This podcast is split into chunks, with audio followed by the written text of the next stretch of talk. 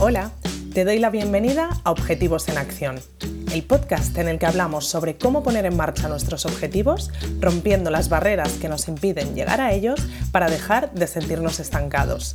Soy Nora Casanova psicóloga especializada en implementación de hábitos y consecución de objetivos. Y en este espacio quiero compartir contigo herramientas prácticas y dosis de motivación para que consigas enfocarte hacia tus metas y te acerques cada día más a aquello que te propones. Si vienes con ganas de pasar a la acción, este es tu sitio. Empezamos.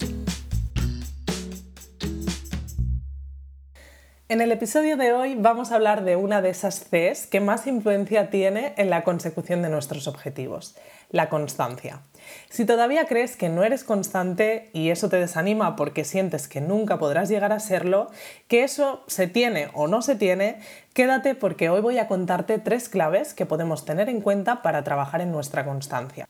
Porque sí, la constancia es algo que se trabaja, que se puede entrenar y que podemos integrar en nuestro día a día y en nuestra forma de ser, incluso si sentimos que nunca hemos sido constantes hasta el día de hoy.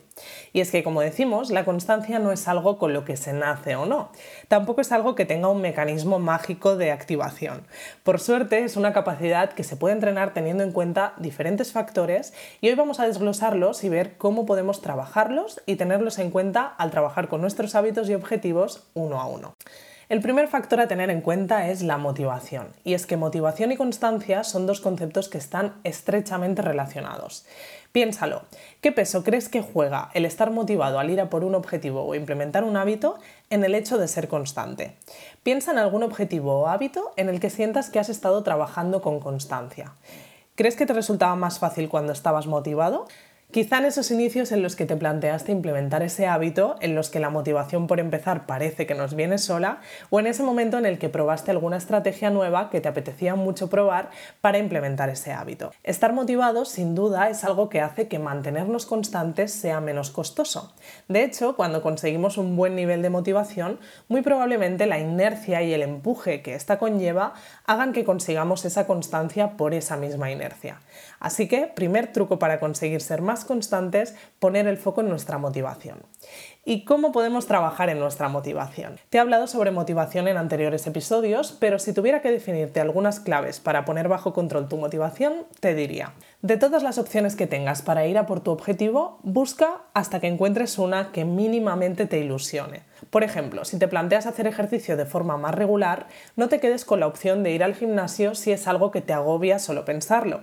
Para conseguir un mismo objetivo tienes muchísimas opciones diferentes que puedes investigar y probar. Y probablemente hay algunas que te gusten más que otras. Quédate con una de esas. Vigila tu exigencia. Un nivel de exigencia desproporcionado es uno de los principales destructores de nuestra motivación. Aunque te vayan los retos, si te pasas de exigencia de manera sostenida, lo más probable es que te acabes desgastando al ir a por tu objetivo, lo dejes antes de tiempo y te frustres por haber puesto un nivel máximo de esfuerzo y no haber conseguido los resultados que esperabas. Un nivel óptimo de exigencia siempre será ese que te supone cierto reto, pero no te sobrepasa. Y dentro de ese nivel óptimo puedes jugar con momentos puntuales de más o menos exigencia que también pueden actuar favorablemente. Ve a tu favor y póntelo fácil. Si por ejemplo sabes que te cuesta horrores levantarte cuando suena el despertador, te haces un flaco favor si te propones empezar a entrenar tres veces por semana nada más levantarte. Busca una forma de hacerlo que se adapte a ti y que te apetezca más al encabirlo en tu horario de forma favorable para ti y tus ritmos. Ten en cuenta cómo puedes favorecerte en la organización de tu objetivo o tu hábito con cualquier ejemplo que se te ocurra. El segundo factor a tener en cuenta, además de la motivación, es la gestión de nuestras excusas, especialmente la pereza. Ya sabes que tengo un episodio en el que te hablo exclusivamente de la pereza, el número 5, puedes recuperarlo si lo necesitas.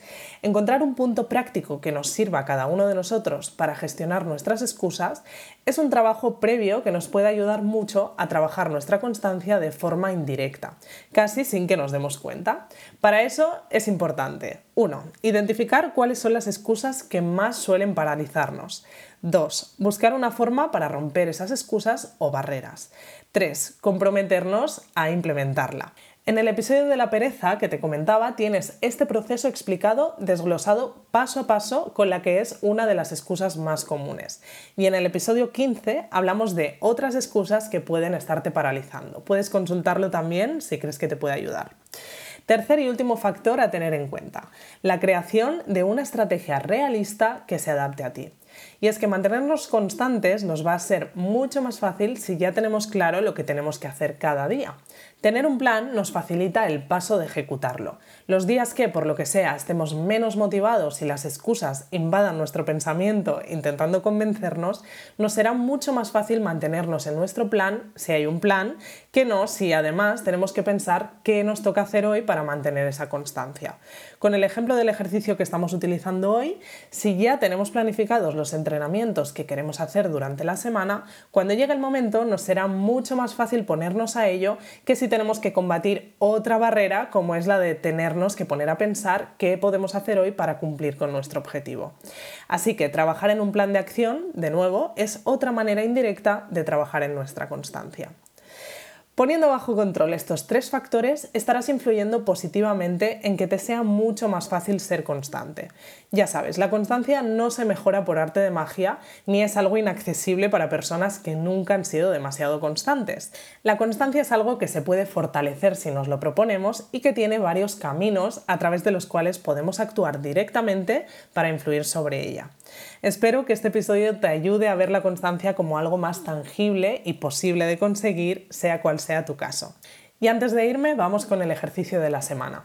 Hoy voy a proponerte que elijas uno de estos tres factores que hemos comentado y que intentes ponerlo bajo control esta semana con alguno de los objetivos con los que sientas que te cuesta más mantener esa constancia. Comprueba por ti mismo cómo influye en tu constancia haber puesto bajo control ese terreno. Si lo pruebas, me cuentas. Nada más por hoy y nos vemos en el próximo episodio. Gracias por escuchar este episodio de Objetivos en Acción. Si quieres seguir trabajando en tus objetivos y sobre todo ponerte en marcha con ellos, te espero en noracasanova.com donde podrás suscribirte a Objetivos Comunes, la comunidad en la que trabajar en tus metas como nunca lo has hecho antes. Nos vemos en el próximo episodio.